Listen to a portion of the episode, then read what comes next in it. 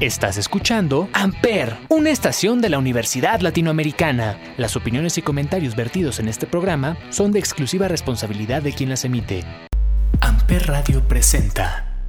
¿Qué onda morrillos? ¿Cómo andan? ¿Cómo están? ¿Cómo se encuentran hoy en otro viernes de La Voz de los Sin Voz? En otro viernes de podcast. Y no es cualquier viernes, ¿eh? Es un viernes bien padre porque está con nosotros un invitado sumamente especial, alguien a quien yo ya tenía ganas de invitar, de entrevistar desde hace ya algún tiempo, pero en esta ocasión se dio la oportunidad y por eso es que yo voy a aprovechar al máximo para preguntarle muchas cosas porque es alguien a quien yo admiro mucho.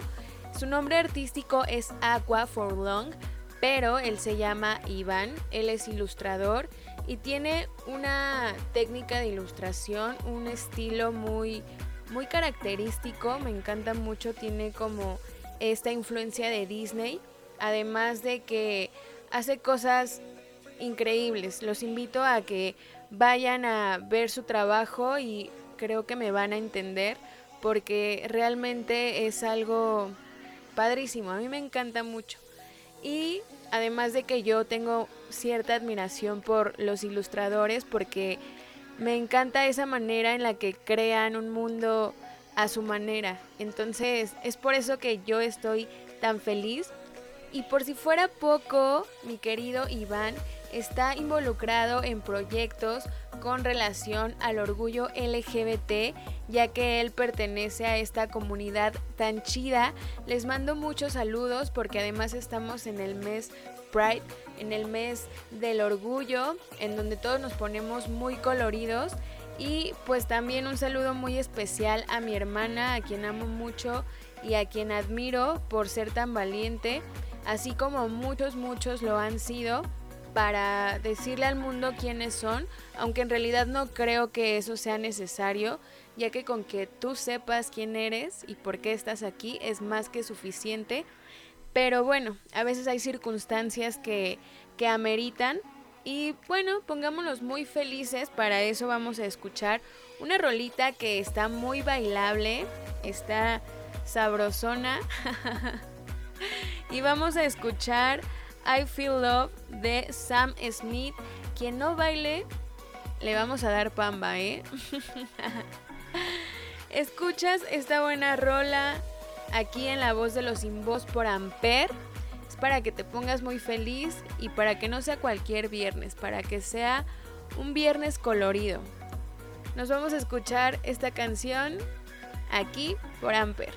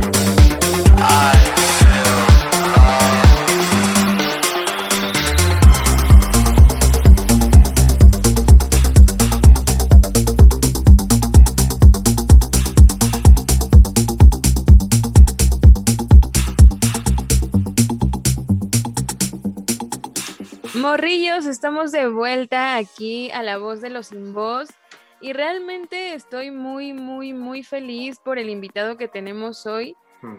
Ya había tenido como esa espinita de tener aquí a un ilustrador o ilustradora y en este caso pues está Iván, quien eh, su nombre artístico es Aqua Furlong, pero, eh, o sea, él hace un trabajo increíble y mejor que él nos platique sobre todo lo que hace, sobre todo lo que a lo que se dedica, además de que está un poco inmerso en el mundo drag y, y estas cosas tan interesantes. Así que, Iván, bienvenido, ¿cómo estás?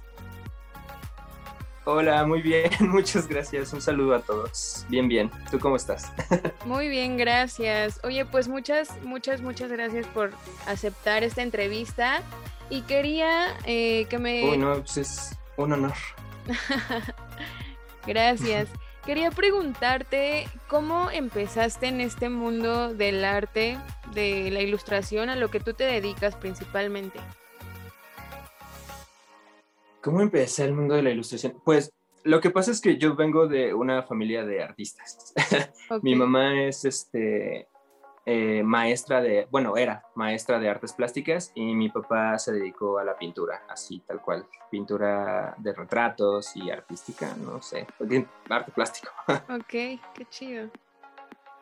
Sí, pues ese fue mi acercamiento real porque pues en mi casa todo el tiempo había pintura, todo el tiempo había óleo y, yo de hecho quería enfocarme como a hacer arte tradicional, ¿no? Como eh, pintar así al óleo y con acrílicos y estaba como muy interesado en eso, pero mi mamá sí fue muy honesta conmigo y me dijo, hijo, te vas a morir de hambre.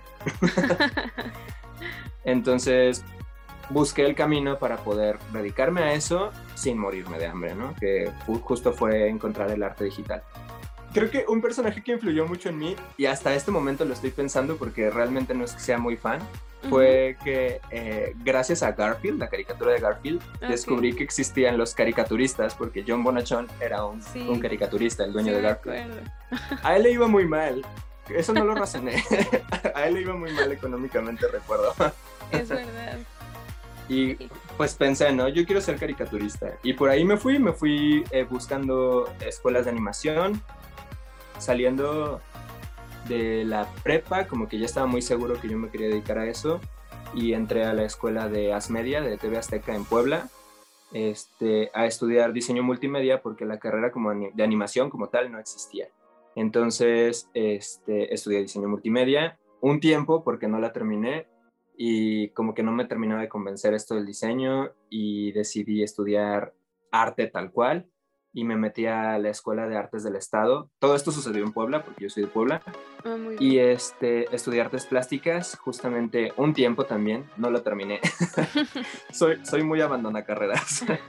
Pero está bien, porque así vas descubriendo como lo que... Sí, uno, algunos caminos son muy fáciles de descubrir y otros, mira, no importa, el chiste es que tomes como lo mejor de cada lugar, ¿no?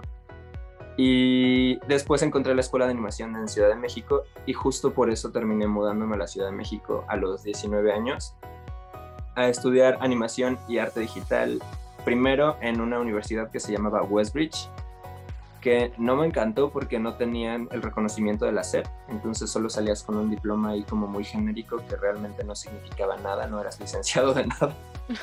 y, y la escuela era muy cara, entonces tuve que buscar otro, otra, otra universidad que me diera lo mismo y terminé encontrando el CUC, que es el Centro Universitario de la Comunicación, o era, no sé si aún existe, creo que ya no existe. Y este, ahí estudié mi carrera de animación y arte digital. Y a eso me enfoqué.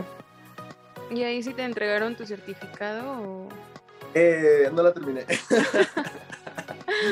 sí, sabes que soy muy mal estudiante, soy muy malo. Pero... Estudiando soy malo. La práctica te hizo como pues llegar hasta donde estás actualmente y además como lo que viviste en tu casa, ¿no? Que tenías como ya esa referencia de tus padres. Sí, sí, eh, justo al final yo creo que, como te dije, tomé lo, lo que más me servía de cada universidad en la que estuve, de cada maestro que tuve y eh, es gracioso porque no acabé la universidad, pero de mi generación, muy pocos se dedican a algo relacionado a la animación. Eh, entonces, pues, más bien se trata de buscar el camino que, quieres eh, caminar para poder hacer lo que te gusta. Claro, y, o sea, ¿tú ya dibujabas desde pequeño o, cómo fue este proceso? Sí, yo dibujaba, lo que pasa es que soy super Disney, así una persona bien Disney, crecí con, mira, crecí con Disney, ajá, traigo una playera de Disney justo ahora. Entonces, eso me ayudó mucho a que todo el tiempo estuve observando cómo dibujaban. Y mi mamá como que todo el tiempo me explicaba, aunque yo era así súper chiquitito, mi mamá me explicaba así de, mira, eso lo hacen con cristales y por eso se ve como en, tridimensional y entonces es una capa sobre otra, sobre otra, para que, o sea, eso me hacía pensar en cómo generaban las caricaturas desde antes de que, de que tuviera como una noción, ¿no? No, no estaba como muy, muy emocionado por la historia tal cual de la princesa, sino como que lo que me emocionaba era saber que pintaban cada, cada vez a la princesa sobre un cristal y que detrás había un fondo pintado a mano y que lo iban moviendo cuadro por cuadro y entonces eso me emocionaba muchísimo y eso hacía que yo me pusiera a dibujarlas, ¿no? Y estar todo el tiempo viendo las películas y dibuja y dibuja y dibuja y dibuja y dibuja. O sea, yo todo el tiempo estaba dibujando. Tengo una colección así de cuadernos de dibujos míos de cuando estaba chiquito que es, llenaba literal todas las hojas, por atrás y por adelante. Qué bonito. Desde chiquitito.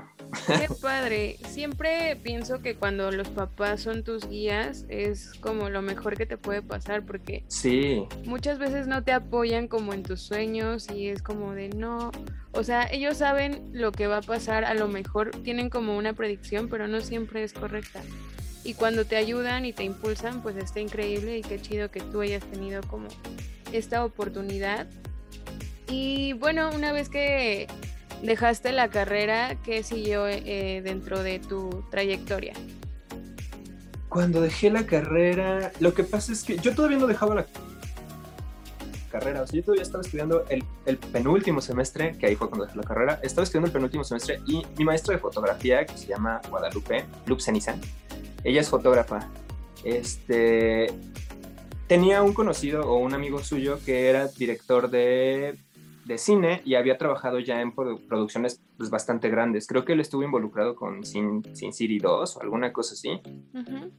Y, este, y le comentó sobre mi trabajo, que, que, me gustaba todo el tiempo estar dibuja y dibuja. Y entonces a él le hacía falta alguien que hiciera storyboard que el storyboard es este como cómic que se hace como guía base para poder grabar eh, escenas en películas comerciales. Pues se usa básicamente para todo lo que lleva actuación grabada. Y este y él, él, me llamó, me dijo que si le interesaba, me interesaba trabajar con él y pues yo obviamente estaba súper emocionado, ¿no? Porque era algo enfocado a mi carrera y porque era dibujar, o sea que es como lo que más me gusta. Entonces me empecé a, ver con él seguido y empezamos a trabajar. No recuerdo bien porque soy una persona que tiene muy mala memoria, pero era algo relacionado con un concurso de, cortometrajes. Y estuve trabajando con él justo para hacer lo de su concurso en el que iba a participar. Era un concurso, supongo, bastante importante, pero no recuerdo qué era. Y con él empecé a, entrar en este mundillo de, de vivir del arte. O sea, actualmente. Perdón. No, dime, dime. Actualmente, pero es que te voy a cortar como la inspiración, tú continúa y ya después te pregunto. No, dime, dime, por favor. o sea, tú actualmente vives 100% del arte. Sí, sí, vivo 100% del arte. Y mira, se me dibuja una sonrisa porque de verdad no creí, no creí hacerlo, no creí hacerlo y ya ahora que lo pienso digo, wow, sí estoy viviendo de esto, tal cual. Sí, justo, justo cuando estaba escribiendo como la mini biografía que te mandé, eh, estaba pensando de, wow, ya tengo un rato literal haciendo lo que me gusta y literal, eh, pues viviendo de dibujar, o sea, de, de, estar ganando dinero por hacer básicamente lo que quiero.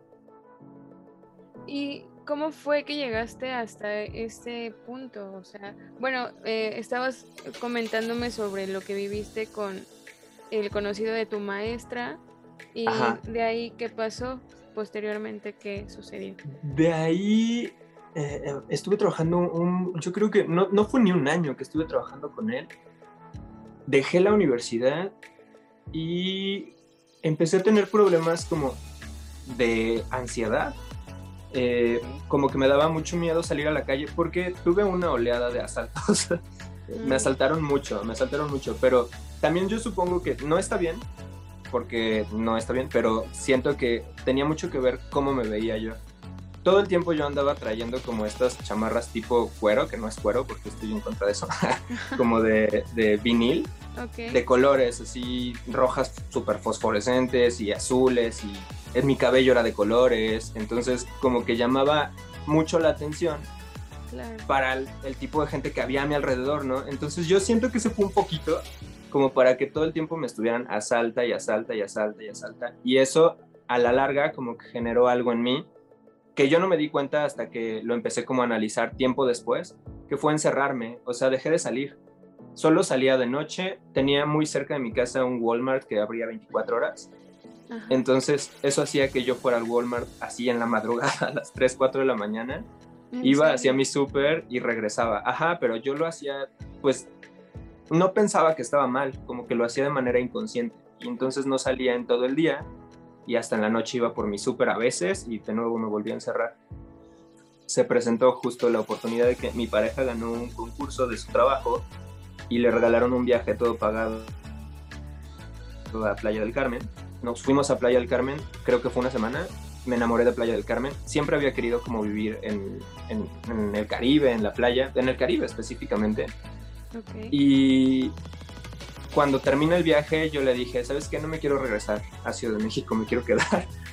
y me dijo, no, ¿cómo crees? Tenemos que ir a, a, resolver los pendientes que tengamos allá y entonces sí nos venimos aquí a vivir, a ver cómo le hacemos, ¿no?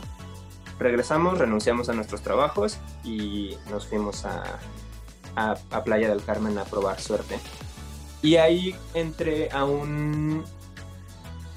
Pues sí, creo que es un colectivo. Se podría decir que era un colectivo de artistas en el que había de todo. Eh, había principalmente bailarines, había eh, uno que otro actor, había gente que hacía cosas como con plantas, como que era un colectivo cultural y estaba enfocado a ayudar a los niños de bajos recursos y niños pertenecientes a la comunidad maya, porque la comunidad maya aún existe cañón en, todo el Caribe y está siendo súper invadida por extranjeros y por todos los que no somos mayas. Entonces, este, empezamos a trabajar con niños, a mí me tocó dar clases de dibujo. Y estuve, tengo, eh, tuve como, como 30 niños en mi clase, aprox, y igual así todo el tiempo les estuve enseñando a dibujar. Y ahí conocí a una chica que se llama Verónica, ella se, se autonombra como Insomniac Art. Y esta mujer eh, como que vio mi trabajo y al conocernos me, me, comentó que ella se dedicaba a invitar a artistas de todo el mundo, porque pues a Playa del Carmen llega como que gente de todo el mundo, y ella los, los invita a hacer murales en la ciudad, bueno, en el pueblo, ciudad. Y ahí me invitó a exponer. Ella tenía como buenos conectes con un bar bastante importante de la zona como de bares de ahí de Playa del Carmen.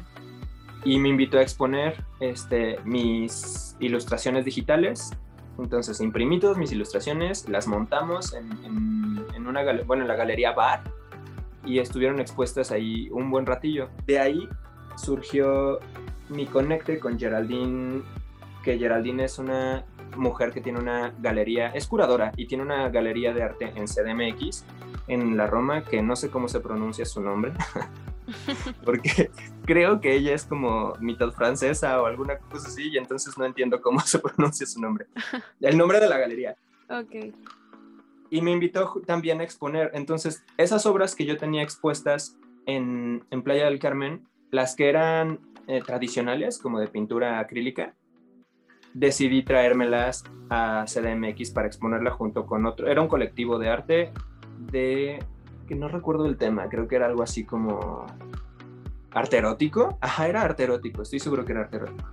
Muy bien. Y este y justo eso fue la exposición que se hizo en Ciudad, en Ciudad de México y ahí empecé a explorar como mi faceta de artista análogo eh, tradicional. Ok, y bueno, comentabas que fuiste maestro de niños maya, o sea, esto verdaderamente es interesante. Para ti, ¿cómo fue esta experiencia? O sea, ¿te dejó algo, te marcó o simplemente fue una experiencia más? Eh, pues yo creo que siempre es bonito trabajar con niños. Es muy extraño porque yo me considero una persona que no tolera mucho a los niños, pero cuando ya los tengo enfrente, como que sale esa parte de mí muy amoroso. Y entonces, ajá, como que sí me dan ganas así de jugar con ellos y de enseñarles, de explicarles cómo son las cosas. Y, y al final, al principio yo no quería hacerlo, pero al final salí con una muy buena experiencia porque los niños como que son muy cariñosos, o sea, los niños luego, luego, cuando alguien les cae bien, le demuestran su cariño. Entonces los niños ya llegaban y me abrazaban, me, regalaban sus dibujos y así junté, sí, junté mi carpetita así con todos los dibujos. Obviamente ellos ya pues, no tengo ningún contacto con ninguno de ellos y en sus cabecitas seguramente ya no existo, pero la experiencia fue muy divertida y fue muy linda. Yo los creo niños, que sí los niños mayas en específico son como muy tímidos. Eh, y, también como que solo ellos se, relacionan como mucho entre ellos, o sea que sí, sí trabajan con las demás personas y trabajan incluso para las demás personas, pero eh, en, en, sus círculos sociales cercanos, ellos son muy cerrados, como que nada más son ellos y por eso mismo como que no se prestaban mucho a hablar conmigo, ¿no? Pero sí tenían sus detalles de, llegar y regalarme el dibujito o abrazarme o eso, como que sí lo, sí lo, sí lo mostraban, pero al final es su círculo, ¿no? Como que no, no se meten más o no dejan que alguien se meta. Qué lindo.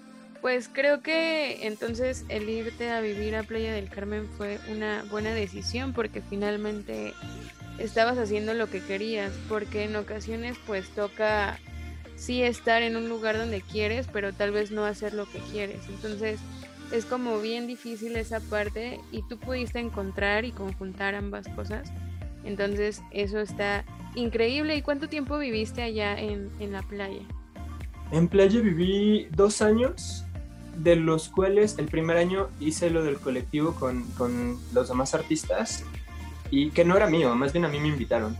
Y este, el segundo año me fue, mira, me acabas de decir que qué suerte tuve y al final no tuve tanta suerte porque el segundo año fue como un poquito pésimo para mí. No pésimo en, el aspecto general, porque pues al final vivía en la playa, ¿no? Estoy viviendo el sueño. Pero en el aspecto laboral sí me fue un poquito mal porque eh, yo no encontraba trabajo. No encontraba trabajo de lo que yo hacía como artista digital, ¿no? Entonces, este, también lo que pasa es que me di cuenta que a mí antes de llegar a playa, me estaba yendo muy bien en CDMX. Me estaban invitando a convenciones, me estaban eh, haciendo, invitando a dar conferencias. Mi trabajo se estaba vendiendo pues bastante bien. Y a la hora que yo me mudo, como que la gente, al final, aunque mis clientes no los veía físicamente, como que dijeron, ah, pues ya se fue Iván, pues ya seguimos con nuestros, o sea, buscamos gente aquí, ¿no? Ah, y, y es, es bastante cómico porque justamente no te están viendo físicamente, pero el hecho de que tú estés presente en la misma ciudad como que hace que la gente te sienta cerca, ¿no? Sí. Y al, irme a playa, haz de cuenta que yo puse una barrera y me pasó y también con amigos, ¿no? Que como yo ya estaba lejos, ya no, aunque no los viera frecuentemente, como que ya no me hablaban tanto. Y eso hizo que se estancara un poquito mi trabajo y que allá no encontrara también como trabajo me hizo bajarme bastante. Empecé a trabajar en una turoperadora que es un lugar en el que organizan tours para los extranjeros. Ah, muy bien, muy bien. Y esto no me hacía como también tan feliz porque al final era un lugar en el que tú invitas a los extranjeros a que vengan a sacar provecho de los recursos naturales de tu país. Que por alguna parte sí está chido porque se activa la economía mediante el turismo, pero por otra parte no está tan chido porque el ecoturismo es sobreexplotado. Y entonces también me empecé a involucrar como, soy muy animalero, entonces me empecé a involucrar con la onda natural y del medio ambiente y me di cuenta de lo explotado que está nuestro país justamente de ese lado y cómo a la gente no les interesa ponerle un hasta aquí a los extranjeros con tal de recibir el, el cash en dólares, ¿no? Así de, pues es que el dólar vale más, entonces se recibe y se recibe y se recibe. Y incluso en Playa del Carmen hay muchísima discriminación entre mexicanos. O sea, los mexicanos no, atienden a los mexicanos de la misma manera que atienden a un extranjero, porque el extranjero te va a pagar en dólares y el mexicano te va a pagar en pesos y el mexicano te regatea. Entonces, esa parte como que ya me empezaba a golpear, ¿no? Bastante. y también los artistas siento que somos como muy sensibles a todo este tipo de cosas. Entonces yo ya me estaba bajoneando, ya me estaba dando cuenta que no, no estaba tan feliz. Eh, veía cosas como que yo vendía tours a Akumal y con el tiburón ballena. Y Akumal es un lugar donde está lleno de tortugas. Y cuando tú vas a Akumal, al principio el agua era como súper cristalina, eh, veías a las tortugas a una distancia, bajo el agua, a una distancia bastante cordial, ¿no? Y ya, ya, ya era un momento en el que había tanta sobrepoblación de turistas en Akumal que el agua se empezó a hacer turbia y las tortugas empezaron a generar un hongo en sus caparazones y pues no, no había límites, la gente seguía llegando y seguías vendiendo el tour. Entonces yo ya estaba como bien desesperado de toda esta situación, así que renuncié. Soy un abandonador. renuncié a ese trabajo y me metí a trabajar en un hotel como... No, no tengo idea de cómo llegué ahí, pero llegué a un hotel a, a ser parte de la logística del hotel y ya, o sea, todo esto ya me tenía como bien fastidiado y se presenta la oportunidad, regresando al tema del arte, de trabajar como eh, storyboardista nuevamente en una empresa en Ciudad de México. Me mandan la convocatoria, como que me empezaron a bombardear todos mis amigos y conocidos por Facebook, así de, mira, está esta convocatoria si te interesa, porque también yo ya había hecho muy evidente que no estaba feliz en mi trabajo. ok. Y mando mi, mi currículum a la convocatoria de, de, de, Storyboard y pues me dicen, sí, pero necesitas venir a una, eh, a una entrevista de trabajo. Y pues llego a la Ciudad de México a mi entrevista de trabajo, eso fue un viernes, y me dicen, sí, está muy chido tu trabajo, pues empiezas el lunes. Pero, ajá, pero era presencial. Para eso, mi pareja y mi mamá ya vivían en Playa del Carmen conmigo. Y yo estaba en Ciudad de México con un nuevo trabajo. Qué increíble. Entonces, ajá, pues les tuve que hablar y decirles, ¿saben qué? Los quiero mucho a los dos, pero pues tengo que buscar mi trabajo, ¿no? O sea, tengo, no puedo abandonar más tiempo mi trabajo porque yo lleva, ya llevaba un año y tal vez un poco más sin estar involucrado en el arte. Y pues si te quieres dedicar a algo, tienes que ser constante, porque si no, cuando quieres entrar a un lugar te dicen, ¿y por qué llevas un año o más sin hacer esto, no? Como que te demerita un poco. Entonces, pues sí lo entendieron porque son dos personas que me aman mucho y que me toleran bastante. Y al final ellos también regresaron. Este, mi novio se regresó conmigo y mi mamá se fue a su casa en Puebla. Pero bien, o sea, tampoco lo hicieron por mí, lo hicieron porque querían, ¿no? claro, sí. Pero ¿cómo fue tu experiencia viviendo en la playa? Ah, yo era feliz, yo me paraba así, pues dos, tres temprano, me iba al mar, y estaba ahí hasta que se hacía de noche, básicamente, nadando. No, lo que sí es que no me cuidé, no hagan eso, cuídense, porque yo no usaba protector solar. Porque el protector solar hace muchísimo daño al medio ambiente. Eh, el protector solar tiene, está hecho de cierta manera para matar microorganismos y esos microorganismos son los que son la base de la cadena alimenticia del mar. Entonces, si tú te metes al mar con bloqueador, lo que estás haciendo es que estás generando así un genocidio ahí de, microorganismos y provocas que al, justo lo que te decía, a las tortugas les salen hongos, eh, tu pH cambia, los, los, seres que viven en el mar tienen el pH muy diferente al nuestro, entonces se, se hace una mezcolanza ahí de, de asesinatos involuntarios. Y de por sí ya todo lo que hacemos termina en el mar, entonces pues como que también sí puedes usar bloqueador solar siempre y cuando te lo enjuagues antes de meterte al mar y cuando salgas del mar te lo puedes volver a poner siempre y cuando no te vayas a meter otra vez, ¿no? Ok. Y pues yo dejé de hacerlo, entonces no lo hagan, sí cuídense la piel. bueno, y posteriormente, ¿qué fue de ti en, en la Ciudad de México entrando a este trabajo nuevo? Llegando a la Ciudad de México me puse a trabajar en este lugar donde hacían storyboard y todo chido. Ahí fue donde justamente conocí a uno de nuestros amigos en común, a Isaac. Y este y empezamos a hacer storyboard pero como de manera súper radical, ¿no? Así de Ay, fíjate, lo que me sirvió mucho es que aprendí a dibujar muy rápido. Ya era rápido, pero ese era otro nivel. O sea, ahí era así como de tienes que hacer toda una escena con fondo y con todo lo que se te ocurra. Recuerdo que las que más me costaban trabajo y que me daban así como de, ay, no, otra vez me toca esto, era hacer como restaurantes.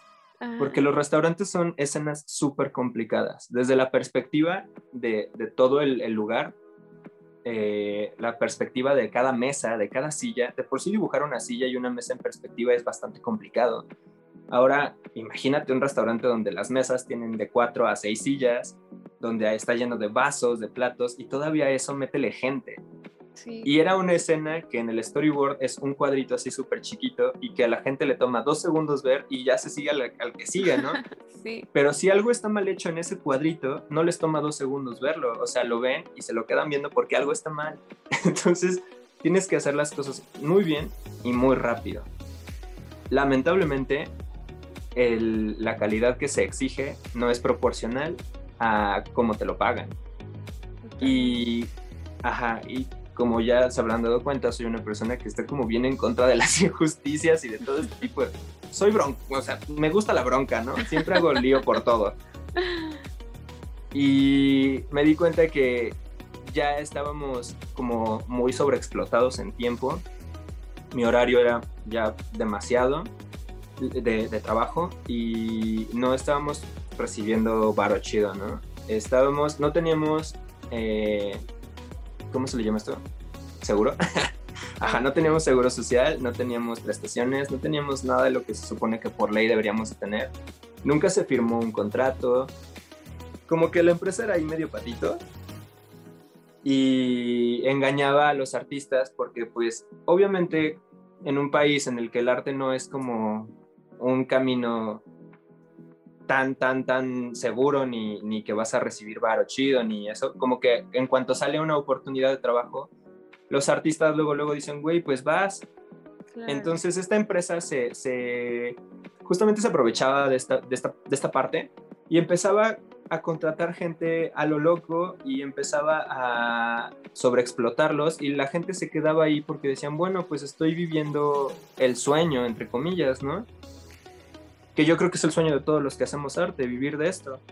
Entonces ellos aprovechaban de, esto y explotaban muy cañón, nos explotaban muy cañón a todos los ilustradores. Em, teníamos un compañero que se empezó a dar cuenta, él era muy inteligente, algo que yo no, en finanzas, porque yo soy muy malo para hacer cuentas, por eso dibujo. Pero este chico como que empezó a hacer las cuentas así de, oye, pues si hacemos tantos cuadros y cada cuadro se cobra en tanto y a nosotros nos pagan tanto, ¿por qué está así, no? Como que no salía. Y decidió llevarlo a otro nivel y empezó a hacer las cuentas de cuánto se pagaba de renta del lugar en el que trabajábamos, cuánto se pagaba de equipo, de luz, como que lo empezó así a sobreexponer y aparte lo empezó a inflar, como si trabajáramos realmente en una macroempresa. Y aún así había muchísimo dinero perdido de la entrada.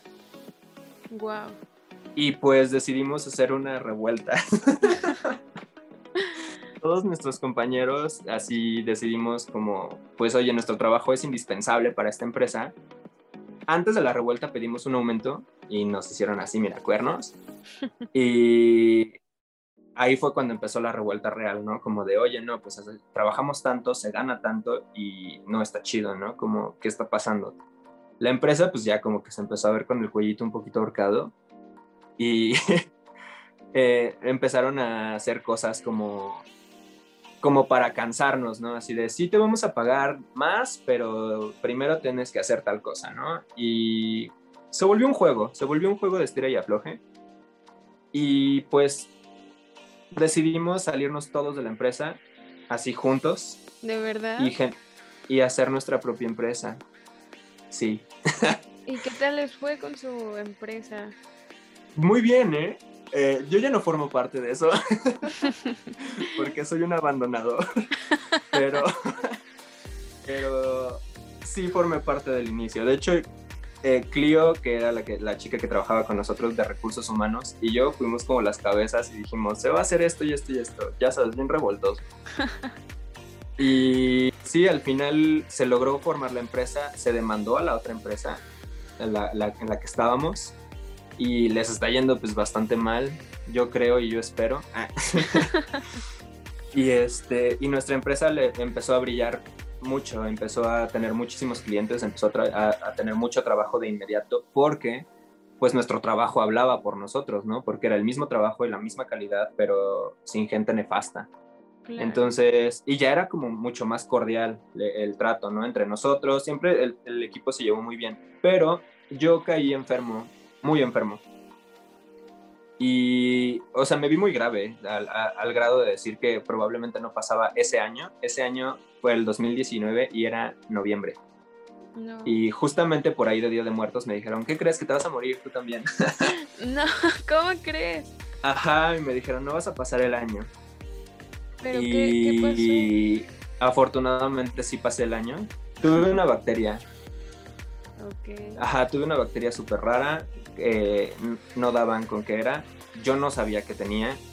Y me hicieron estudios de absolutamente todo y no daban con qué me estaba pasando. Y yo me estaba muriendo. Me bajé 17 kilos en aproximadamente dos meses.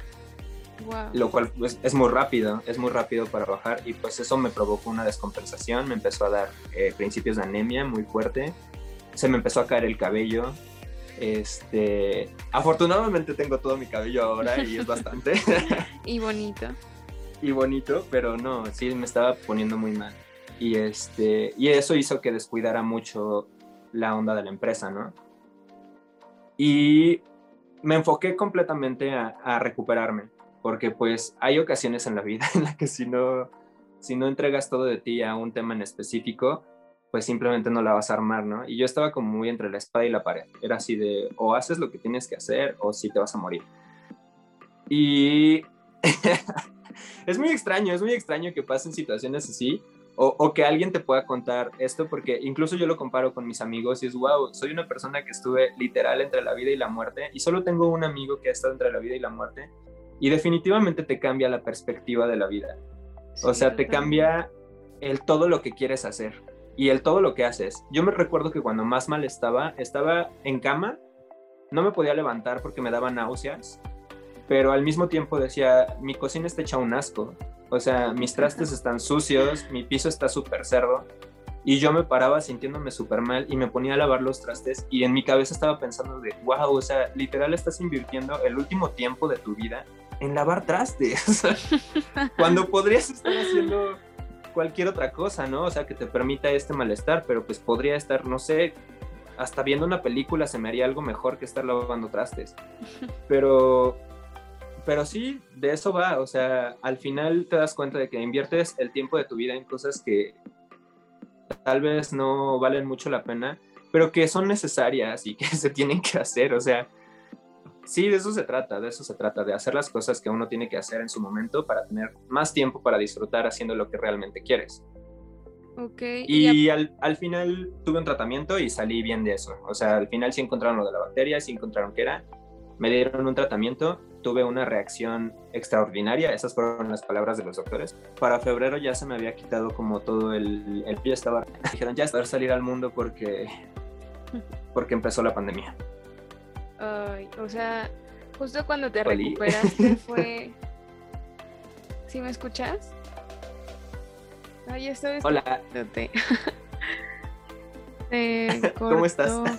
Bien, ¿y tú? Hace mucho que no nos veíamos. ¿Yo me desconecté o te desconectaste? Creo que fui yo.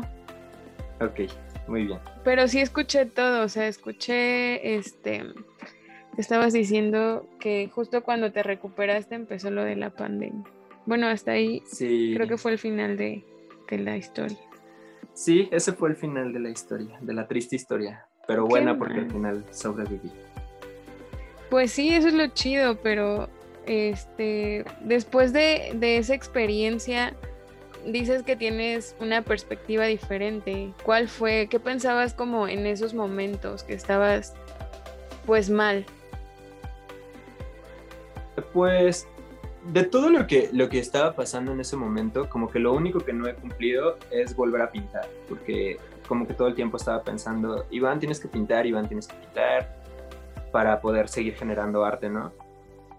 Y, pero al mismo tiempo también estaban pasando otras cosas por mi mente. Eh, justamente lo que, lo que me estabas comentando del drag era algo que yo tenía muchas ganas de hacer y de seguir haciendo porque ya lo había hecho, pero lo tenía un poco como abandonado, ¿no? O sea, como que sí es algo que me gusta, no es algo que me apasione tantísimo, pero pues es algo que disfruto mucho hacer, ¿no? Entonces, justo, me empecé a sentir bien y lo retomé. De hecho, en febrero, que fue cuando ya estaba como, como estable, lo primerito que hice fue hacer drag. Así, había una fiesta. Yo ya sabía que estaba lo de la pandemia porque soy una persona un poco paranoica y desde diciembre ya estaba enterado. Porque trabajo para una chica que vive en China. Entonces ya sabía más o menos cómo estaba el asunto y cómo se estaba descontrolando. Entonces en febrero decidí este, salir en drag así a súper pavón por el mundo, porque pues ya estaba celebrando que no me morí y estaba celebrando que, este, que todavía no empezaba bien la pandemia de este lado, ¿no? Y creo que eso es de lo más importante que, que, empecé a hacer bien a partir de, de mi enfermedad y pues ya me cambié de casa porque también estaba viviendo en una casa no muy linda. Y pensar que me iba a morir en esa casa me tenía así como bien torturado, ¿no? Así de, no, salte de aquí, salte de aquí. Entonces ya lo logré, también me salí de esa casa. No sé, como que simplemente valoro mucho más todo, todo lo que me rodea, ¿no? Valoro más a mi familia, a mis amigos, que mis amigos estaban súper preocupados por mí también yo no quise contarlo mucho mientras estaba pasando este proceso. Yo no quise contarle a nadie, solamente me empecé a desaparecer de todos mis amigos y no sabían bien qué estaba sucediendo conmigo. Pero es que no quería que me vieran mal, porque yo sabía que en cuanto alguien me dijera, ay, pobrecito, yo me iba a derrumbar, ¿no? Porque yo no puedo con eso, o sea, yo no puedo con esa emoción que la gente tiene hacia ti cuando te ve mal. Pues esa, esa emoción como de compadecerte, a mí a mí me derriba, o sea, a mí me hace sentir débil y me da para abajo, así me dan ganas de llorar y me hace sentir súper mal. Entonces, el ver a mis amigos en ese momento era así como algo que a mí me iba a causar más debilidad que fuerza.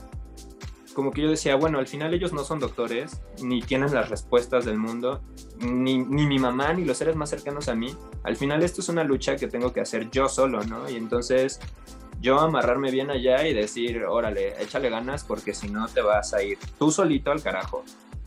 Y ya después les empecé a contar a todos, pero porque ya podía como contarlo con ánimo, ¿no? O sea, celebrarlo así de, güey, pasé por esto, pero la libré, ¿no? Ya estoy súper chido. Entonces, no sé por qué empecé a decir todo esto. ah, ok, porque te pregunté que después de esta experiencia, este, tu perspectiva había cambiado. Ah, claro, pues sí. Sí, sí, justo eso. E, es muy extraño porque las personas por lo regular, yo siento que así, así sentimos la vida, no, no como la vemos, sino como la sentimos, que es como una línea recta y siempre naturalmente estamos ubicados por en medio, ¿no? Como que esa es nuestra sensación, que siempre estamos por en medio, lo que ya vivimos y todo lo que nos falta por vivir. Y cuando yo descubrí, ajá, cuando yo me descubrí tan enfermo, como que mi bolita ya no estaba en medio de la línea, literal ya estaba al final y yo sentía todo el tiempo que ya se estaba acabando este pedo, ¿no? sí. Y eso hizo que ahora que ya me veo o me siento de nuevo en medio de la línea, como que tengo más ganas, sin lugar a duda, tengo más ganas de hacer más cosas, ¿no? O sea, de, de, de crear cosas, porque también nos pasa en general, y me incluyo, que antes de, esta situación que viví, nos da como flojera hacer ciertas cosas, a, pesar de que son cosas que te gustan. Como que dices, ay, no, mejor más al rato, o mejor luego.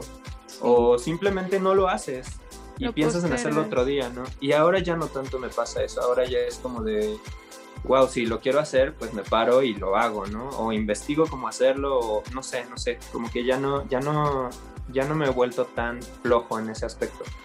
Claro, creo que es un punto muy importante y a veces sí necesitamos como tocar fondo para entender ciertas cosas, pero pues bueno, estás aquí, estamos platicando y hay que celebrar que, la vida está presente dentro de, de esta entrevista y pues qué chido, es como bien padre saber como este tipo de cosas tan personales y te agradezco mucho por compartirlas conmigo y con todos nuestros radioescuchas. Y bueno, antes de continuar con esta entrevista, vamos a escuchar una rolita que es Eros and Apollo y es de Studio Killers, así que la escuchas aquí en la voz de los sin por Amper.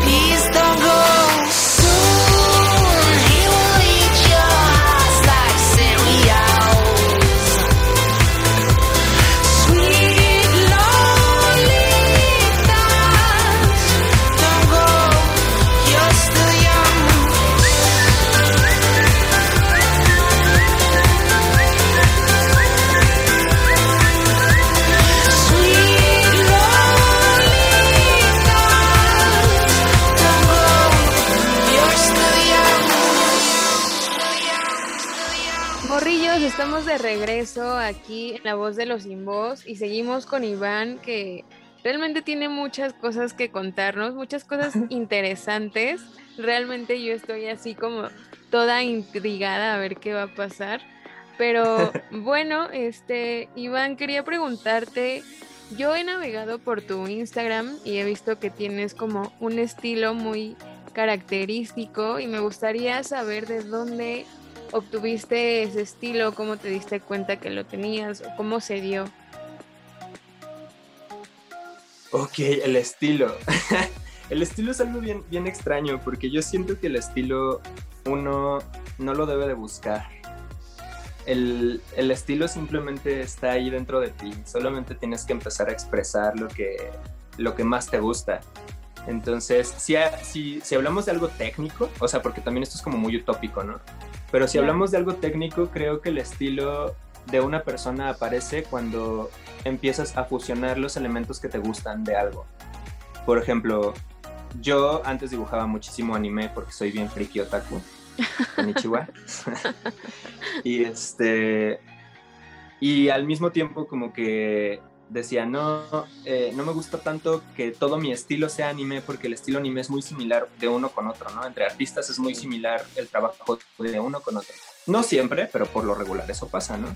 Y más cuando no tienes un ojo educado, como que todo el tiempo dices, ah, pues Sailor Moon y los Caballeros del Zodiaco son de la misma caricatura, ¿no? Y ahí metes a Arale y metes a todos.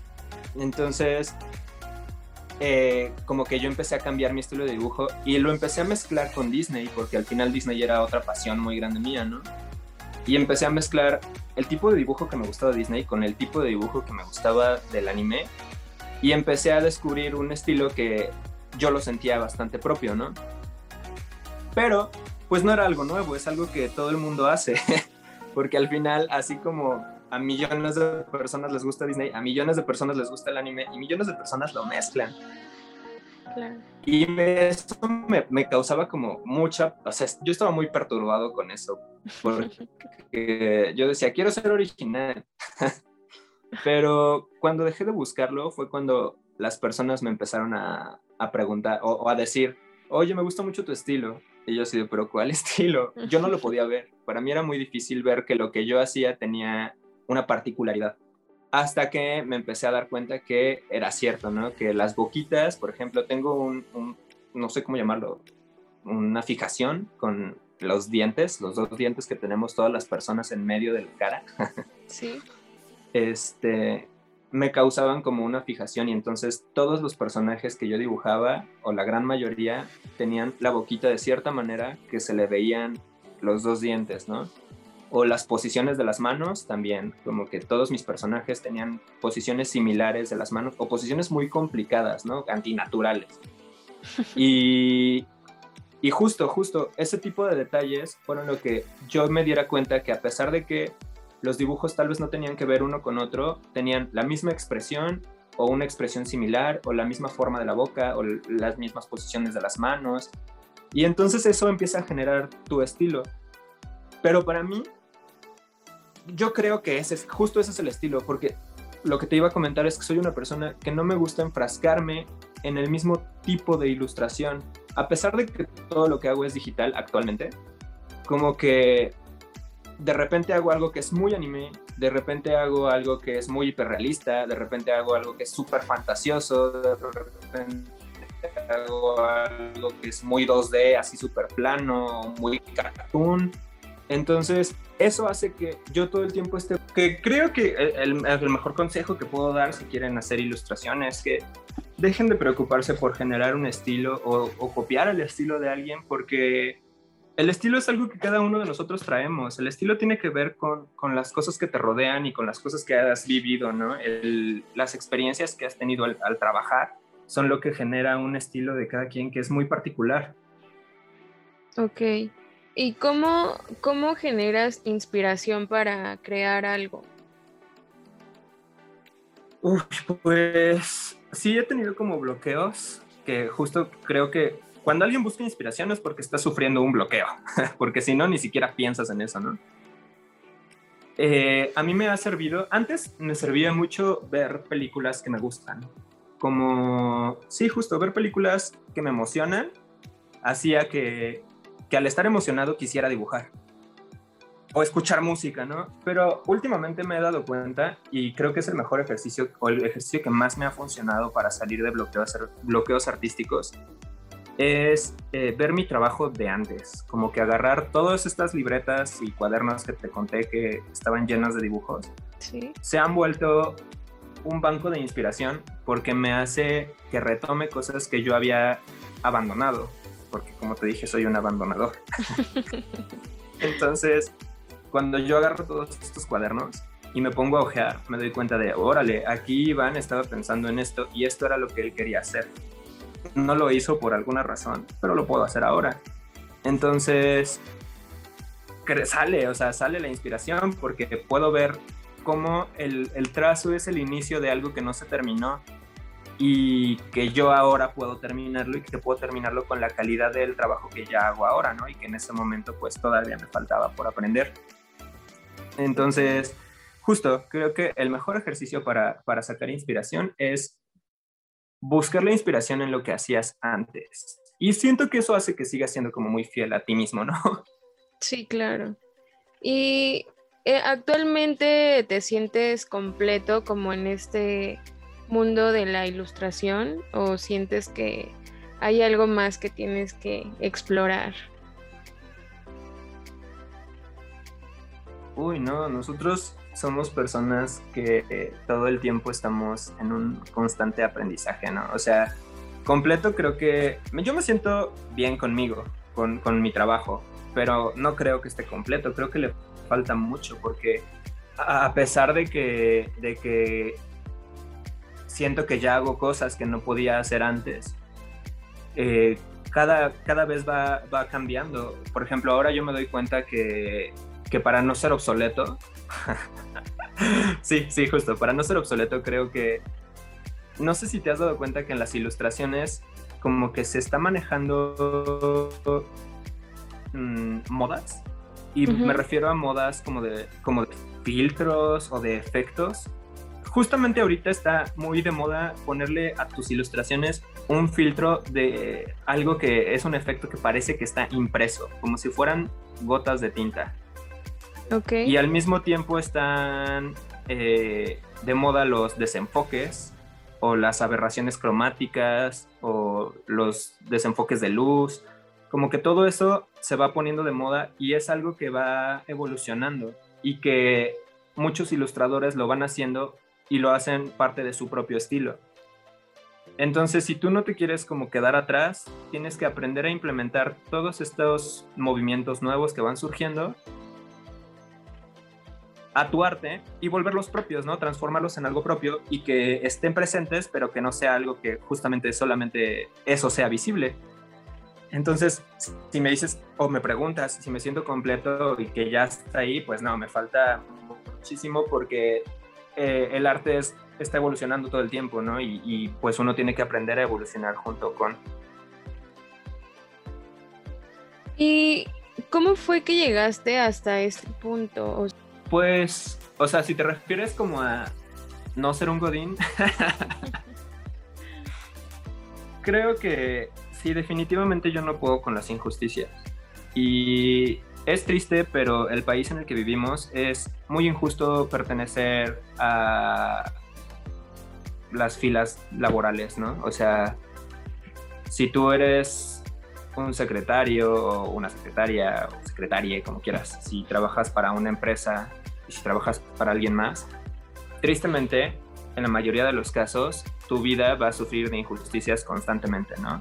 y muy probablemente no tengas mucho tiempo, muy probablemente no te dé tiempo de cultivar tu mente y que estés más cansado la mayor parte del tiempo y que busques, no sé, refugio en tonterías como ver la televisión o ver televisión abierta y que eso haga un círculo vicioso en el que te enfrasques y no quieras buscar algo más.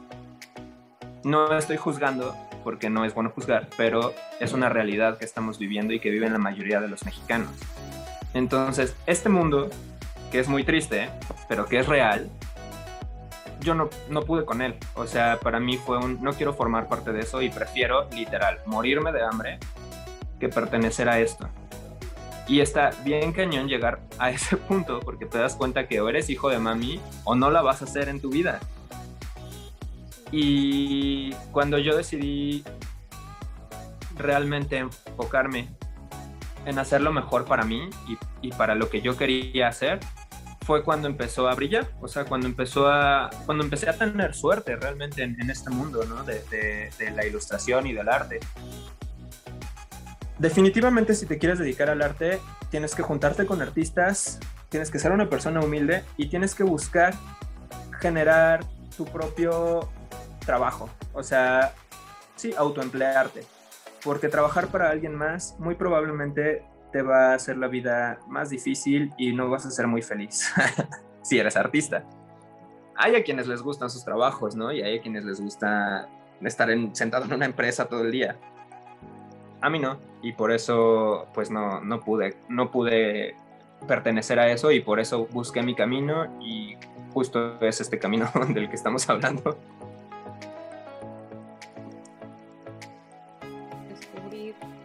Buen momento, bueno, nunca es un mal momento, ¿no? Pero claro, sí. Pues en el momento en que te tocaba descubrir esto y está padre que puedas, pues sí, defender como lo que tú quieres, porque a muchos a veces nos falta el valor y simplemente es como, pues seguir y seguir la vida y, y a veces anteponemos como la parte económica y pues eso no, no está bien porque dejamos de lado nuestros sueños eh, y ponemos antes cosas que pues no son un valor para, para ti de manera pues espiritual, podría decirse así. Entonces, claro, sí, sí, sí. Está increíble. Y bueno, ya cambiando un poquito de tema con esto de la ilustración, que está muy chida, invito a que vayan a, checar su Insta de Iván. Eh, estás en el mundo drag. ¿Cómo, ¿Cómo entraste en esto? Esto también está bien interesante. pues el, mundo drag es, una experiencia bastante loca. Eh, yo empecé justamente viviendo en Playa del Carmen. Fue mi primer acercamiento al mundo drag porque tengo una amiga que es de mis mejores amigas, que es una chica trans, que fue a visitarme a Playa del Carmen y que ella y yo éramos como muy fans de RuPaul en ese momento. Y justamente coincidió que para esas vacaciones a las que ella fue, eh, se estuvo quedando en mi casa y coincidió que iban unas tres o cuatro dragas de, de RuPaul a dar show en, Playa del Carmen. Entonces nos volvimos locas, así de, güey, tenemos que ir a ese show. Fuimos al show y fue justamente la primera vez que me dragué. Fue horrible, me veía súper mal. Nos veíamos súper mal porque ella también se dragueó y no, hicimos algo, hicimos las cosas mal, pero teníamos todo el ímpetu. y fuimos a la fiesta, eso era lo importante me encantó la fiesta, me encantó ver a las dragas en vivo y sí, como que me dieron ganas de hacerlo, ¿no? Y justamente venía yo a Ciudad de México para la exposición que te comenté de Geraldine en la galería. Y casualmente uno de los amigos de mi novio, su mejor amigo de hecho, también quería hacer drag. Cuando se enteró que yo ya había hecho drag y que venía a CDMX, me dijo, oye, hay que salir en drag. Entonces yo invité a mi amiga eh, la, con la que había ido al evento de RuPaul, que también es de CDMX, la invité a que nos fuéramos pues los tres en. Y rentamos así un cuarto de hotel para podernos arreglar ahí, que estaba muy cerca del bar al que íbamos a llegar, que se llamaba La Sacristía. Que La Sacristía era un bar así precioso, icónico de la Ciudad de México, en el que iban muchas dragas a dar show. Dragas de las que ahora son muy, o sea, dragas que ahora son muy populares, como que nacieron en, en, ese lugar. Y entonces ya nos dragueamos, ahí yo siento que me veía mejor. y este, y fuimos a, a, este, a este mágico lugar homosexual en el que podías expresar tal cual, tal cual quisieras y te sintieras. Igual me gustó muchísimo y cuando me vine a vivir de nuevo a la Ciudad de México, decidí entrarle al mundo drag. Nunca le he entrado tal cual, hacía de lleno como, como de decir, me quiero dedicar a esto, porque pues creo que mi camino ya está muy establecido y no me cierro a hacerlo, ¿no? Pero definitivamente le doy prioridad a, a la ilustración. Entonces, si, si, lo pongo en una balanza y tengo tiempo para hacer una ilustración para mí o tengo tiempo para maquillarme y salir, prefiero hacer la ilustración. Aunque maquillar siento que es como dibujarte encima. O sea, yo creo que por eso por eso no soy tan malo en eso de la maquillada, porque literal busco parecerme a los personajes que dibujo, ¿no? Y entonces digo, si este personaje tiene la nariz así, pero el mío, pero mi cara no tiene la nariz ahí, pues con maquillaje hago que hasta ahí llegue, ¿no?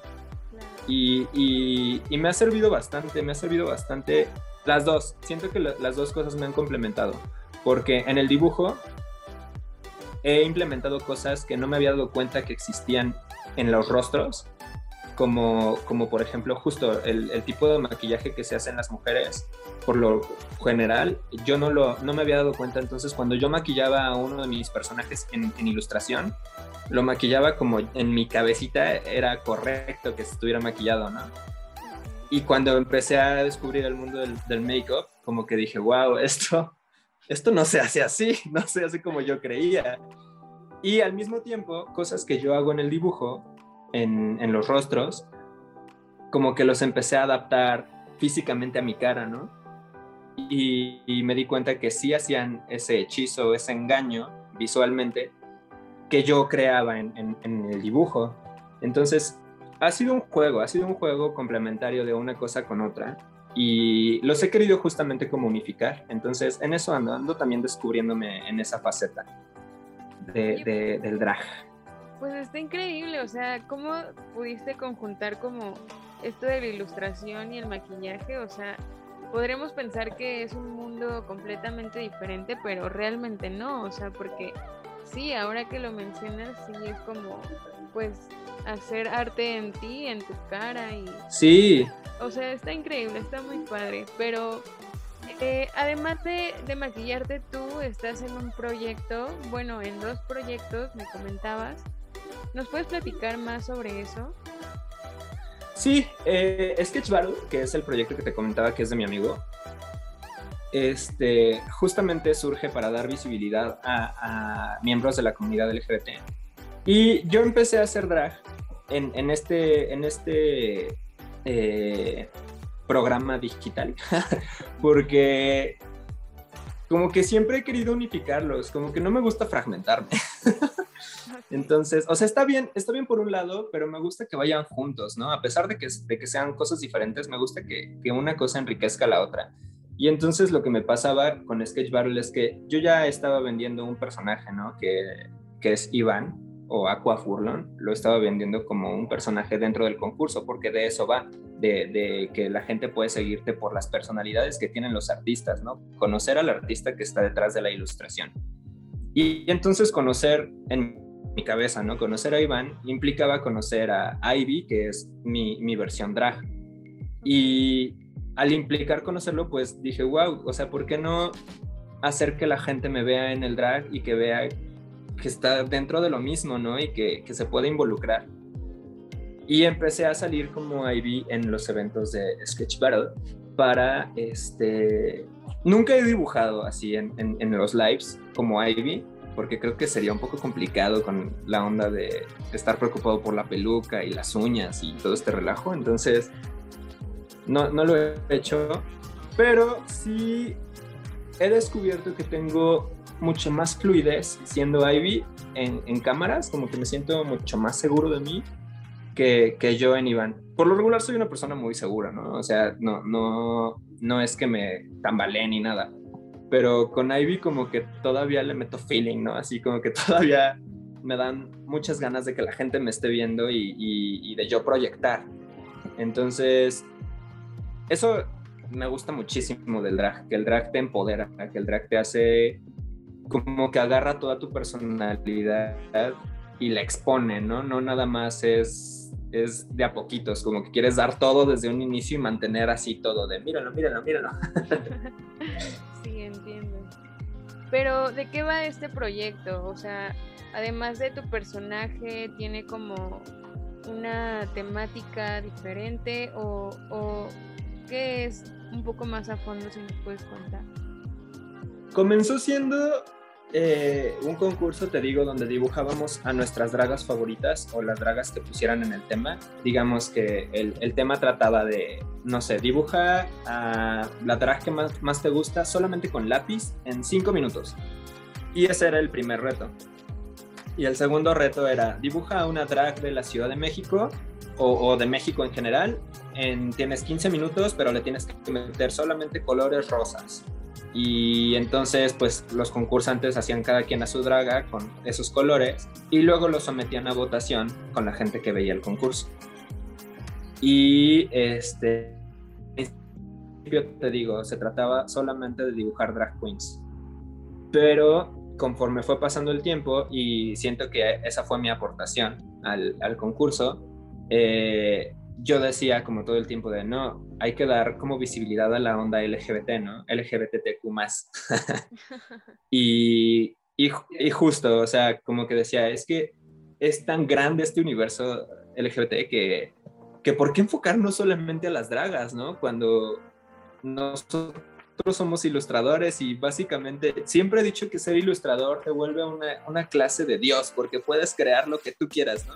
Y puedes crear la escena que quieras y, y, si quieres que, no sé, un plato sea cilíndrico, lo puedes crear, ¿no? O sea, puedes hacer lo que está en tu mente, lo puedes proyectar y eso es una super cualidad porque puedes poder sacar lo que está en tu mente y volverlo algo real. Pues es un don. Entonces, justo, el concurso trataba solamente de dragas y yo decía, ¿por qué si hay más? Y entonces como que todos empezamos a pensar y dijimos, claro, hay que hacerlo más. Y entonces ahora la temática es completamente LGBT, ahora ya es así el concurso como de, no sé, dibuja una mujer trans que haya, no sé, proyectado algo en tu vida muy cabrón, ¿no? Y entonces todos dibujan a su mujer trans, ¿no? Y, y justo, de eso va, de eso va el concurso ahora. Ahora va de poder proyectar aparte de a los artistas dentro de la comunidad, momentos y personajes de la comunidad LGBT también. ido con este proyecto? Pues bien, yo subí cuando estuve en mi temporada aproximadamente como 200 seguidores, que parece poco, pero es bastante. Y eh, pues varios de mis amigos también, o sea, de mis hermanos del, del concurso, los esquechosos, también han subido bastante así sus seguidores. Y ese es el plan, como apoyarnos entre nosotros para empezar a, subir nuestros seguidores. Y que más, que por ego de, güey, tengo muchos seguidores. más bien creo que a lo que nos gusta a los artistas es que nuestro trabajo sea visible. Y mientras más seguidores tengas, más gente va a estar viendo tu trabajo. Entonces, a mí eso me emociona muchísimo, ¿no? Poder decir que me están viendo personas de todo el mundo lo que yo hago y las ideas que tengo en mi cabeza y poderlas sacar y que la gente los vea es increíble. Y poder decir que puedo compartirlo con otros amigos artistas, todavía mucho más, ¿no? Como que lo enriquece aún más. Claro. Sí, esa es la finalidad, esa es la finalidad de este proyecto. Pues suena muy padre, así es que, pero, o sea, ¿quién puede entrar como a este concurso? Puede entrar la persona que quiera, solo tiene que mandar su audición. O sea, está hecho para la comunidad LGBT, pero definitivamente puede entrar cualquier persona sin importar su orientación sexual. O sea, está abierto para todos. Pues ahí está, Radio Escuchas, ya cuando tengan esa inquietud de, de dibujar y de mostrar un poco de su arte, pues aquí está Iván quien los puede apoyar y pues está increíble este proyecto que puedan ayudar como pues a generar más vistas en las personas que a veces pues no tienen tanta eh, visibilidad ante las redes sociales por diferentes factores, ¿no? Entonces, pues si de alguna manera ayudas a alguien como a mostrar lo que es, creo que está increíble y ¿El otro proyecto va de la mano con este o de qué va? No, el otro proyecto empezó siendo, es una chica que es de Guadalajara, pero vive en Los Ángeles, me parece. Eh, este, este proyecto comenzó porque ella quería, ella es una chica lesbiana y quería dar eh, información a los miembros de la comunidad LGBT, pero que también son latinos que viven en Estados Unidos, que obviamente sufren discriminación pues doble, ¿no? Porque sufren discriminación por ser parte de la comunidad y sufren discriminación por ser latinos. Entonces ella estaba intentando crear como una especie de imágenes, info, no sé cómo se le llama eso, mapas informáticos, donde la gente empezara a conocer sus derechos, ¿no? Y, y cuándo están sufriendo discriminación. Y lo que hizo fue generar un personaje por cada color de la bandera. Y yo me encargué justamente de hacer estos personajes por cada color de la bandera. Entonces está una chica trans, un chico trans, eh, una chica que Diana, pero a esta chica, ya sabes, para ser muy inclusivos, le volamos una pierna y entonces trae una prótesis. Este, el chico gay, eh, una drag queen una chica bisexual, que los bisexuales no sé por qué dicen que nadie los quiere, pero es que tienen muy poca visibilidad. Eso es cierto, eso es completamente cierto. Y este. Y creo que ya son todos mis personajes. Ay, no, y un, chico o chica queer, un ella o una ella. y son un poco estereotipados, pero no son malos estereotipos, porque al final, si le buscas, todos formamos parte de un estereotipo, ¿no? Entonces, más que estar estereotipados, son un tipo de personaje con el que un miembro de la comunidad se puede identificar fácilmente, ¿no? Y si no te identificas con uno, probablemente te puedas identificar con otro. Y estos personajitos son los que te dan la bienvenida a la página, que se llama Plumaje, y al, perfil de, de, Instagram. Y este, ellos son los que te dan la información. Originalmente te digo que era para chicos de latinoamericanos, bueno, no latinoamericanos, latinos, bueno, sí, latinos que vivieran dentro de Estados Unidos, pero ya se extendió, ya se expandió. O sea, actualmente esta información le ayuda a cualquier persona y este y al estar en Instagram, pues está justamente abierto para que cualquier persona lo vea y se pueda informar. Vienen también algunas, como que dan algunas noticias sobre eventos importantes que han sucedido eh, dentro de la comunidad sobre personajes importantes dentro de la comunidad, sobre artistas reconocidos que son miembros de la comunidad, una que otra entrevista y también como comentarios de gente que es dentro de la que pertenece a la comunidad, pero que no son famosos. Gente que puede ser como tú o como yo, como cualquier persona X normal del mundo. Y cómo, cómo esto eh, surge, o sea, cómo afecta dentro de sus vidas ser miembros de la comunidad. iniciativa la que tuvo esta chica y qué bueno que de alguna manera pues tú puedas ser parte de esto y difundir a veces esta información que muchos desconocemos por no pertenecer a la comunidad, aunque eso no quiere decir que no tengamos que estar informados, pero claro. está increíble. Y quisiera preguntarte, ya que tocamos el tema, eh, ¿Cuál es tu aportación para la comunidad LGBT, XYZ y todo esto? HIJK. sí, ¿cuál es tu aportación como persona y como artista? Pues mira, como artista, yo no, no, me he involucrado mucho dentro del LGBT en, mis redes sociales con respecto a, a generar arte gay, porque ya estoy enfocado a otra cosa, ¿no? Sí lo puedo hacer sin ningún problema, ¿no? Y si me lo piden definitivamente puedo hacerlo.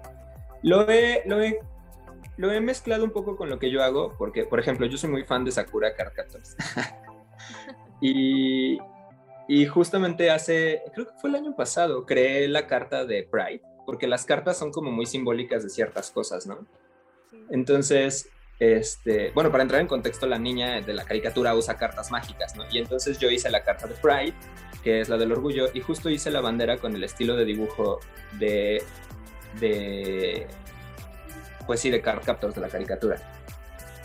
Y eso hizo que llevara de la mano tanto el, tanto, tanto mi estilo, como algo que a mí me gusta, como la, parte del LGBT y está proyectado para personas que son como bien frikis y como bien otakus y que viven en este mundo y que al final no están tal vez tan, tan, no, no tienen tanta cercanía al mundo gay. Entonces fue como una forma de unificarlo, ¿no? Y se compartió así muchísimo y la gente estaba vuelta loca. Yo también estaba vuelto loco de que estuvieran vueltos locos todos. bueno, eso es como, como, no es una aportación real, pero siento que es algo que todos podemos hacer, ¿no? Que mezclar un poco de lo que nos gusta con, con temas importantes. Y al final siento que mi verdadera aportación, que no es como artista, sino como ser humano, yo creo que es muy importante educar a las personas para que entiendan el punto de vista de cada quien. Y me refiero no a educar de manera institucional, ¿no? No es que una escuela vaya y educa a, la gente. Siento que una lucha, yo no estoy en contra de las marchas, sin embargo siento que las marchas son un tipo de lucha que no, que para mí no genera tanta, tanto cambio. O sea, yo creo que un verdadero cambio lo genera este tipo de lucha, que es el que te quiero comentar, que es el que yo hago, que es educar a las personas que te rodean, a tus círculos más cercanos, porque es como una, o sea, lo he dicho varias veces, es una onda expansiva. Cuando tú educas a tu círculo cercano, que por lo regular es gente que te quiere y que está abierto y dispuesto a escucharte, eh, cambias ese chip que está en sus cabezas. Y entonces eso hace que esas personas compartan esa misma información que hace que realmente cambie el chip a sus círculos cercanos. Entonces, si tú se lo dijiste a cinco personas o le ayudaste a entender a cinco personas, esas cinco personas se lo van a decir cada quien a otras cinco sus círculos cercanos. Y entonces esos otros, si me entiendes, se va expandiendo. Claro.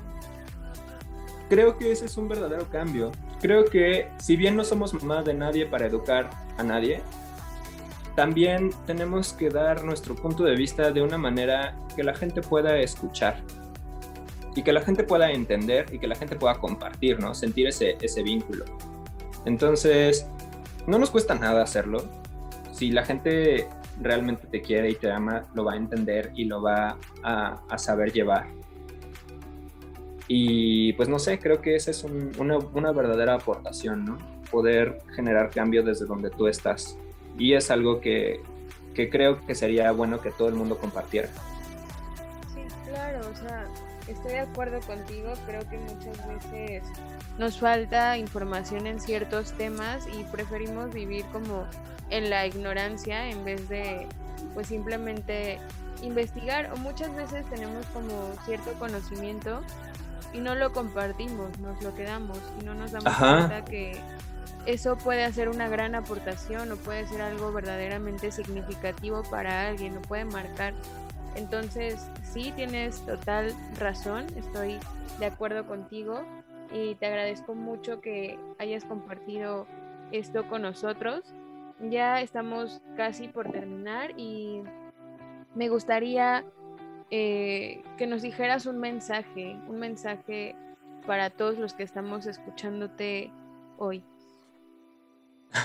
ok, un mensaje. pues creo que es importante que seamos fieles a nosotros mismos. Creo que debemos de luchar por lo que queremos y, justamente evitar las injusticias que, que, nos rodean para poder llevar a cabo nuestros sueños creo que justo es eh, enfocarnos, enfocarnos en, lo, en lo que realmente queremos y trabajarlo, ¿no? Para poder pues cumplirlo y compartir nuestro conocimiento, no ser egoístas, no ser egoístas, compartir justamente todo el trabajo que, que, nos ha costado a nosotros, aunque le, te cueste cinco minutos contárselo a alguien, hazlo porque eso va a enriquecer su mundo y probablemente esa persona también tenga algo que compartirte y que enriquezca el tuyo. Sean compartidos y no sean abandonadores. Muy bien, Iván. Muchísimas gracias. ¿Y dónde podemos encontrar tu trabajo? ¿Dónde podemos ver todo esto increíble que haces tú? Mi trabajo está literal si googleas Aqua Furlong con Q, A-Q-A. Furlong es mi apellido. Eh, si, lo, si lo googleas todo junto, sale mis redes sociales. Sale tanto mi página de Facebook como mi ArtStation como mi Instagram. En Instagram es donde soy una persona más activa y subo más mi trabajo. Porque Instagram tiene la maravillosa facultad de que no te pueden robar tan fácilmente tu trabajo por el tamaño que tienen las fotografías. Y este y pues ahí esas son mis redes. Perfecto, pues muchísimas gracias por esta entrevista. Realmente fue algo enriquecedor para mí y sé que para oh. muchas personas que que te estamos escuchando. Realmente estoy muy emocionada.